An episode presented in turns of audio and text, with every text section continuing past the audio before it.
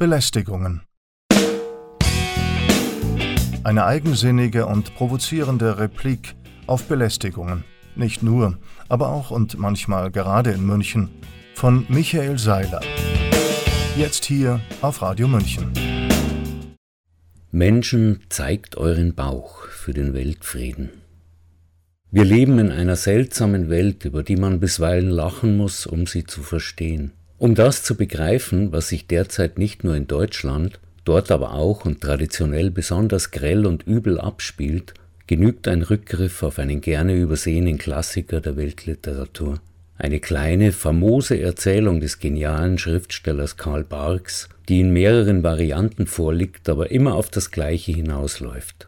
Da fühlen sich zwei Nachbarn wechselseitig voneinander gestört und in ihrem vermeintlichen Frieden bedroht. Dem ersten, noch lauen Verdacht folgt, verstärkt durch maßlos überdrehte, einseitige und zunehmend rachsüchtige Aufmerksamkeitsfokussierung, Schritt für Schritt das Hineinsteigern in die absolute Überzeugung, Nachbar Knackfuß bzw. Nachbar Donald Duck sei das absolut Böse, das nur eines im Sinne habe, die totale Vernichtung seines Gegners. Weshalb der Gegner, der dies im Schilde führt, logischerweise total vernichtet werden muss. Am Ende ist von den jeweiligen Wohnungen bzw. Gärten nicht mehr viel übrig, und lustig sind diese Geschichten auch aus zwei Gründen. Erstens, weil sie fast jeder Leser spätestens im Kindergarten irgendwie selbst erlebt hat, sei es in der Variante, wenn du mir dein Spielzeug nicht freiwillig übergibst, mache ich es eben kaputt, oder haust du mir auf die Nase, hau ich dir zweimal auf die Nase, damit du mir nicht dreimal auf die Nase haust, obwohl ich weiß, dass du genau das genau deswegen tun wirst. Und zweitens, weil sie in einer Welt spielen, die sich, wenn sie mal in Trümmern liegt, recht umstandslos wieder in ein Idyll verwandeln lässt, mit Radiergummi, Bleistift und Wasserfarben. Ach so, und weil die dem Menschen phylogenetisch angeborene eskalierende Dummheit nun mal ihre putzigen Seiten hat, solange kein Blut fließt. Man muss nicht besonders gebildet sein, um den unter der Slapstick-Oberfläche versteckten Kern der Parabel und der Sache zu verstehen, Lasst die Menschen toben und sich federn, wenn's sein muss, so sind sie nun mal. Problematisch wird das Spiel, sobald die Herrschaft des Menschen über den Menschen ins Spiel kommt und das zweck- und sinnlose Gebolze als Generator für Profite herhalten soll. Wenn die mächtigen Führer, die es als solche wirklich nur beim sogenannten Sapiens-Affen gibt, beschließen, es sei an der Zeit, Stärke zu zeigen, dann werden die Ausgebeuteten aufs Schlachtfeld geschickt, müssen sich totschießen und ihre Häuser niederbrennen lassen, und am Ende ist alles im Eimer und die Mächtigen und Reichen sind noch mächtiger und reicher als zuvor. Weil das als Ganzes und im Detail grauenhaft idiotisch und wider jede Vernunft, Logik und Natur ist, funktioniert es eben nur durch Herrschaft und Gewalt. Selbst unter diesen Bedingungen indes kümmert es die ausgebeuteten Klassen wenig, von wem sie jeweils ausgebeutet werden und an wen sie Steuern blechen, damit er sie noch besser ausbeuten und zum Zwecke der Ausbeutung weiterer Menschen Waffen anschaffen kann. Der Mensch an sich mag sich noch so sehr hassen, zum emotionslosen Massenmörder wird er erst durch Drill, Befehl und Disziplin, durch Angst, Zwang und Brutalität. Wer eine militärische Grundausbildung erfahren hat, wird die dadurch erzeugte Verkrüppelung von Seele, Gewissen und Anstand nie mehr wirklich los. Deshalb sind Herrschende aller Zeiten und Länder so fürchterlich darauf aus, genau diese Verkrüppelungen herbeizuführen. Dass die Geschichten von Donald Duck und seinen Nachbarn ausgerechnet in den USA entstanden, dem vielleicht einzigen Land der Welt, das sich noch nie eines militärischen Angriffs von außen erwehren musste selbst aber auf den Gründungsmythos zurückgeht, die ganze Welt sei im Grunde herrenlos und warte nur auf ihre Eroberung, es gebe keine akzeptable Grenze oder vielmehr sei jede solche Grenze nur dafür da, sie zu überschreiten, sich nach Belieben zu erweitern und alles zu unterwerfen, was einem auf dem Weg zur Universalherrschaft begegnet, das mag erstaunen. Man könnte es aber auch als typisches und zwangsläufiges literarisches Phänomen verstehen, dass, um Hölderlin zu paraphrasieren, dem Ort des größten Wahnsinns stets auch die treffendste Diagnose dieses Wahnsinns und vielleicht sogar ein Mittel dagegen entspringt. Karl Barks bitterkomische Satiren enden nämlich stets damit, dass beide verlieren. Sie führen zwangsläufig in die totale Erschöpfung. Der Leser, falls er von hinreichend jugendlichem Gemüt und militärisch unverkrüppelt ist, begreift schon auf der ersten Seite, wenn jetzt einer der beiden aufhört, Stärke zu zeigen, hört der andere auch auf und es ist Ruhe. Und er weiß am Ende, wenn alles in Scherben liegt, das hätten die doch von Anfang an haben können. Das ist auch die ewig gleiche, ewig unbeachtete Summe und Lehre aus so ziemlich allen Kriegen, die Menschen seit Jahrtausenden gegen Menschen führen. Hinterher ist nichts besser. Es sind nur viele tot und vieles kaputt und die meisten seelisch verkrüppelt.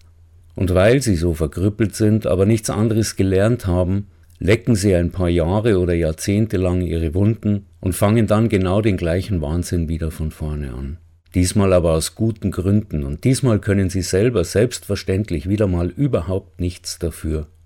Sie wollen sich ja nur schützen und sichern und deshalb Stärke zeigen gegen einen Feind, der genau das Gleiche will und von dem sie eigentlich wissen müssten, dass er gar kein Feind wäre, wenn es irgendwann mal gelänge, diese saudumme Geschichte mit den Verkrüppelungen, dem Profit und dem Stärkezeigen aus der Welt zu schaffen. Das geht aber offenbar nicht. Anfang des letzten Jahrhunderts meinte zum Beispiel Deutschland, das heißt seine Führer, man müsse nun Stärke zeigen gegen Anfechtungen, die bei genauerem Hinschauen gar keine waren, sondern nur Ränke, geschmiedet von Profiteuren, die dann, als Millionen Menschen elendig verreckt waren, dastanden mit ihren Profiten und damit auch nichts Rechtes anzufangen wussten oder gar glücklich waren. Wahrscheinlich, dachten sie, sind wir nur noch nicht reich genug, und schon fachten sie den nächsten Krieg an. Und als an dessen Ende die ersten Atombomben ahnen ließen, worauf das alles hinauslief, bekam das Konzept Stärke zeigen zum ersten Mal ein paar Risse in seiner schimmernden Rüstung allerdings nicht lang.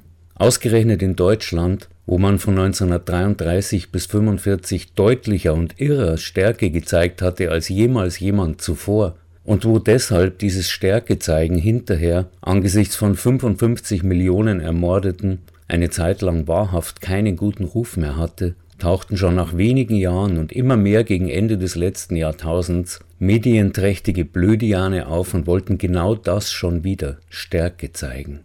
Da konnte man noch hoffen, so wie man in den 60ern und 70ern derartige Deppen belächelt, verspottet und notfalls mit Watschen zum Schweigen gebracht hatte. Als dann aber zweieinhalb Monate lang deutsche Bomben auf Belgrad fielen, war der Spaß vorbei. Deutschland zeigte Stärke und marschierte bald darauf in Afghanistan ein, einem Land, das den Deutschen wirklich noch nie irgendwas getan hatte. Vielleicht fragen wir uns by the way mal, wie und was Kinder spielten und spielen früher und später. Wieso wir, die sogenannten Babyboomer, in Wiesen herumhüpften und einem Ball hinterherliefen oder im Sandkasten Kuchen und Burgen bauten, während im Radio Willy Brandt Versöhnung predigte, wohingegen 20 oder 30 Jahre später virtuelle Autisten vor flackernden Bildschirmen herumhingen und binnen Minuten Millionen virtuelle Menschen oder Alienleben auslöschten, um virtuelle Punkte zu erringen. Wie konnte das Leben, wie konnte der Mensch solcher Art zum Objekt menschen- und lebensverachtender Beschleunigungs- und Vernichtungswahnideen werden? Das ist nämlich auch ein Problem mit dem Stärkezeigen. Es führt nur dann zum Erfolg, wenn man den Gegner innerhalb kürzester Zeit vernichtet. Ansonsten erweist sich der Feind früher oder später nicht nur als Mensch mit Rechten und als Opfer und als legitimiert nun selber Stärke zu zeigen, sondern er unterminiert auch das moralische Fundament des anderen und irgendwann schmeißen alle sämtliche Bedenken über Bord und zeigen bloß noch Stärke und dann ist mal wieder alles im Eimer, jedes Mal schlimmer und nachhaltiger. Dass diese Vokabel nachhaltig erklären könnte, Wieso sich ausgerechnet die deutschen Grünen als schlimmste Krieg- und Massenmörderpartei seit der NSDAP erwiesen haben, ist mir selbst als Witz zu degutant. Ich denke, nachdem wir Menschen nun seit gefühlt einer halben Million Jahren immer den gleichen Schwachsinn mit immer dem gleichen mörderisch eskalierenden Resultat versucht haben, sollten wir vielleicht endlich begreifen, einen Frieden kann es nur geben, wenn irgendjemand irgendwann irgendwo endlich anfängt, Schwäche zu zeigen. Nur dem Schwachen gelten das Mitgefühl und die Hilfsbereitschaft der anderen, möchte man meinen. Ganz so simpel ist die Sache freilich nicht. In totalitären Konkurrenzgesellschaften wird der Schwache beschimpft und verhöhnt, der Verweigerer bestraft und gefoltert, der Bettler missachtet, der hemmungslos größenwahnsinnige Verbrecher hingegen bewundert und angebetet, ob er nun Hitler oder Gates heißt. Das ist mir aber nicht Argument genug, weil das Gegenargument schwerer wiegt. Wir wissen ja, was herauskommt, wenn Wettbewerb und Übertrumpfung die Regeln des existenziellen Spiels sind. Wir wissen auch, dass damit noch niemand je glücklich geworden ist, weder der Reichste noch sowieso der Ärmste. Ich erinnere mich an die Bilder abziehender Sowjetsoldaten aus der DDR, die Schwäche gezeigt und sich dem Westen ergeben hatte. Ich erinnere mich an ihre unsicher freundlichen, bemitleidenswerten Gesichter als Kontrast zu den hurra schreienden deutschen Möchtegern-Siegern mit vollgeseichten Nationaljogginghosen und ihren US-Kolonialherren in ihren Wall-Street-Büros, an deren triumphale Überheblichkeit und an meine Übelkeit angesichts einer derartigen Verkommenheit. Ich erinnere mich an die Bilder des Elends, der Verwüstung und des Hungers aus Russland, während Boris Jelzins torkelnder Gesamtauslieferung seines Verantwortungsbereichs an die Vernichtungsmühlen des internationalen Großkapitals. Was ist davon geblieben? Wer hat hier gesiegt und Stärke gezeigt? Und wem galten die Sympathien der Menschen, die zu Regungen der Bescheidenheit und Demut fähig waren im Gewitter des Kapitalweltkriegs? Dass Jelzins Nachfolger die Notbremse zog und die vollständige Vernichtung Russlands nach seinem Eingeständnis der eigenen Schwäche abwendete, mag man moralisch und historisch bewerten, wie man will. Ich hege für die derzeit in Russland hochkochende, trotzige Tendenz, Stärke zu zeigen gegen den Westen, ebenso wenig Sympathien wie für die andere Seite, die im Grunde schon 1945 mit diesem absurden Wettkampf der Idiotien angefangen hat. Es führt trotzdem und insgesamt kein Weg daran vorbei, Schwäche zu zeigen, wenn man daran interessiert ist, dass noch ein paar Jahre oder Jahrhunderte lang Menschen auf diesem Planeten leben, die sich für ganz normale Dinge interessieren, nämlich gut zu essen, Feierabends ein Bier zu trinken und blöde Sprüche zu reißen, zu träumen und sich zu verlieben, Sex zu haben, spazieren zu gehen, den Sonnenuntergang zu betrachten, sich Witze zu erzählen und in den Armen zu liegen und an früher zu denken, und sich Geschenke zu machen und an der Freude der anderen zu erfreuen. Und nicht nur Menschen übrigens. Da sind auch noch Tiere und Pflanzen, und die sind allesamt so unbeholfen, liebenswert, lustig und großartig wie wir. Und im Krieg werden sie ebenso zum Müll geschreddert wie wir. Und von dem Profit, der aus den Blutmühlen und Fleischwölfen herauswuchert, haben sie ebenso wenig wie wir. Auch die Demokratie übrigens Jene vielbeschworene utopische Idealchimäre einer menschlichen Gesellschaft ist ein System der Schwäche. Sie beruht geradezu darauf, auf dem bewussten, planmäßigen und völligen Verzicht auf Herrschaft, Führung, Gewalt und Macht. An die Stelle dieser historischen menschlichen Grundirrtümer und Fehler tritt ein, wie man so sagt, freier Debattenraum, ein ständiges Beraten, Palavern, Abwägen, Debattieren und Diskutieren, das Verfechtern simpler Lösungen eine solche Angst einjagt, dass sie sich traditionell darüber mokieren und erregen und immer dann, wenn ihnen die Argumente ausgehen, nach Führung verlangen.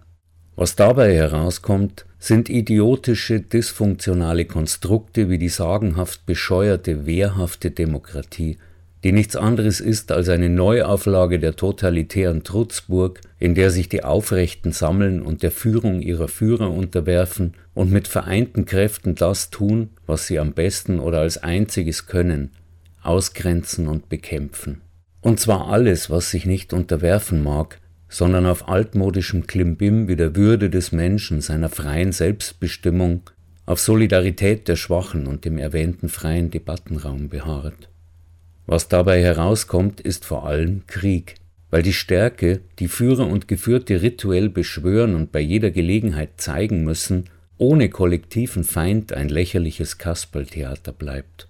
Also muss ein Feind her, und den findet man traditionell dort, wo jemand vorübergehend Schwäche gezeigt hat.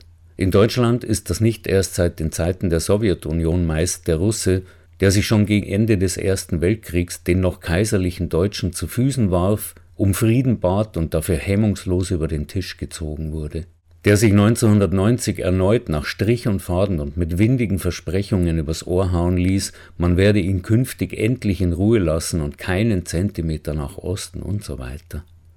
Wenn einem solchen schwachen Feind dann doch mal der Kragen platzt, und er darauf hinweist, es gebe gewisse Grenzen, die man bei allem Überschwang des Stärkezeigens doch bitte schön beachten möge, weil es sonst knallt, dann wird der Stärkezeiger erst so richtig stark, weil er sich nun in seinem unbedingten Expansionsdrang bedroht fühlt.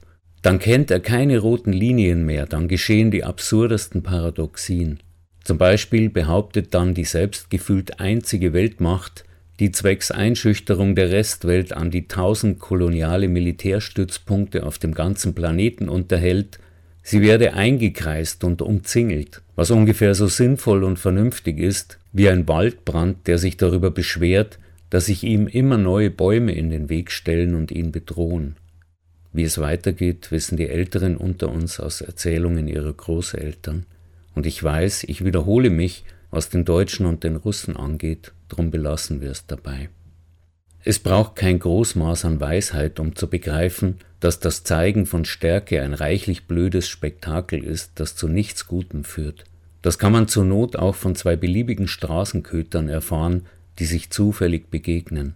Wenn klar ist, dass eine tätliche Auseinandersetzung aufgrund unterschiedlicher Größe und muskulärer Statur wenig Aussichten bietet, wird sich der kleinere der beiden widerstandslos auf den Rücken schmeißen, dem Bauch herzeigen und der Gnade des Stärkeren ausliefern, und am Ende teilt man sich die angebissene Leberkässemmel, um die es ursprünglich ging, und schließt vielleicht eine lebenslange Freundschaft.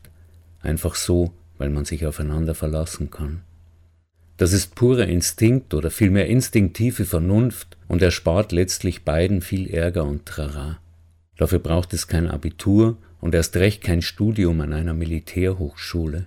Allerdings lässt sich das Gleichgewicht stören, wenn man einen der beiden Hunde an eine stramme Leine legt. Schon fühlt er sich unbezwingbar. Auch da wiederhole ich mich, die Leine ist das Militär des Hundehalters. Stärke zu zeigen ist übrigens auch dann blöd und schädlich, wenn es nicht um Waffen, sondern bloß um eine vermeintliche glanzvolle moralische Integrität und Überlegenheit geht. Um das zu belegen, muss man nicht unbedingt auf die peinlichen Trotteleien der derzeitigen deutschen Außenamtshampelfrau und deren Wirkung in der Welt verweisen. Mahatma Gandhi gilt vielen zwar als moralischer Held, aber wie alles Heroische stets ein unangenehmer Stunk umweht so findet man auch bei dem indischen Nationalheiligen nach einigem Suchen dunkle Stellen, wobei ich allerdings gerne ein Tabu ankratze und behaupte, es hätte den Millionen europäischen Juden, die innerhalb von fünf Jahren von Deutschen mit industrieller Akribie ermordet wurden, nichts geholfen, wenn jeder von ihnen einen Revolver besessen hätte, um sich zu wehren. Wo Waffen sind, gibt es immer noch schlimmere Waffen, und um den historischen Gipfel menschlicher Grausamkeit zu verhindern oder aufzuhalten, hätte es einer Einsicht, Einkehr, einer Besinnung auf Demut und Moral und Akten des zivilen Ungehorsams, der Verweigerung, des Zeigens von Schwäche bei den Tätern bedurft, die dazu in der fanatisierten Euphorie ihrer Stärke ganz offensichtlich nur viel zu vereinzelt fähig waren. Aber hier beginnt schon der Debattenraum. Einsicht in einer Hinsicht muss nie bedeuten, dass jemand das Grundprinzip des Schwächezeigens wirklich verstanden hat. Das ist ja auch gar nicht nötig. Um noch ein tabuisiertes Beispiel an den Haaren herbeizuziehen, was immer man der christlichen Kirche an Dummheit, moralischen Abgründen, Gräueltaten und Irrsinn über viele Jahrhunderte hinweg vorwerfen mag, ist ihrem Begründer kaum anzulasten. Und der wählte, als es darum ging, seine Kirche metaphorisch auf einem sicheren Felsen zu errichten, zu diesem Petrus eben nicht den heldenhaften Kämpfer Jakob, den glänzenden Missionar Paulus oder wenigstens den in seiner ostentativen Überzeugtheit unbeugsamen Andreas, sondern einen Feigling, Verräter und Lügner namens Simon, der besser als jeder andere verstand, was Schwäche ist und Schwächen sind und wann man sie zeigen muss, um Schlimmeres zu verhindern. Als standhafter Agnostiker möchte ich übrigens darauf hinweisen, dass Jesus selbst nur ein einziges Mal wirklich Stärke zeigte, und zwar indem er Schwäche zeigte und am Palmsonntag vollkommen unbewaffnet auf einem Esel in Jerusalem einzog, um sich auszuliefern und, wie er selbst ankündigte, zu sterben. Wäre er mit einem hochgerüsteten Sturmtrupp in die Stadt marschiert, wüsste man heute sicher nicht mehr viel von ihm, und gelten täte er wenig. Man könnte ähnliche Beispiele aufzählen, allerdings nicht arg viele, weil die Geschichte meist von den vermeintlichen Siegern geschrieben wird und weil der Mensch nun mal nicht die Krone der Schöpfung, sondern höchstens ihr Schwert oder vielmehr die Krone der Blödheit ist. Deshalb auch wird er sich sehr bald und sehr radikal zusammenreißen müssen. Stärke ist Schwachsinn, Stärke zeigen ist öffentlicher Schwachsinn und führt direkt in den Untergang. Wenigstens diese kleine Sache wird der Mensch sehr bald endlich begreifen müssen, weil das Verweigern dieser Erkenntnis halt schlicht und einfach genau dahin führt, in den Untergang. Ich weiß, diese Gedanken sind reichlich roh und ungeordnet. Vielleicht können auch Sie als Zeichen der Schwäche herhalten. Habt Nachsicht, ausnahmsweise auch mit mir. Das waren Michael Seilers Belästigungen. Jeden ersten Freitag im Monat um 15.30 Uhr und um 18.30 Uhr und dann montags darauf um 8 Uhr früh. Nachzuhören auf unserer Homepage radiomünchen.net und nachzulesen auf seilersblog.de.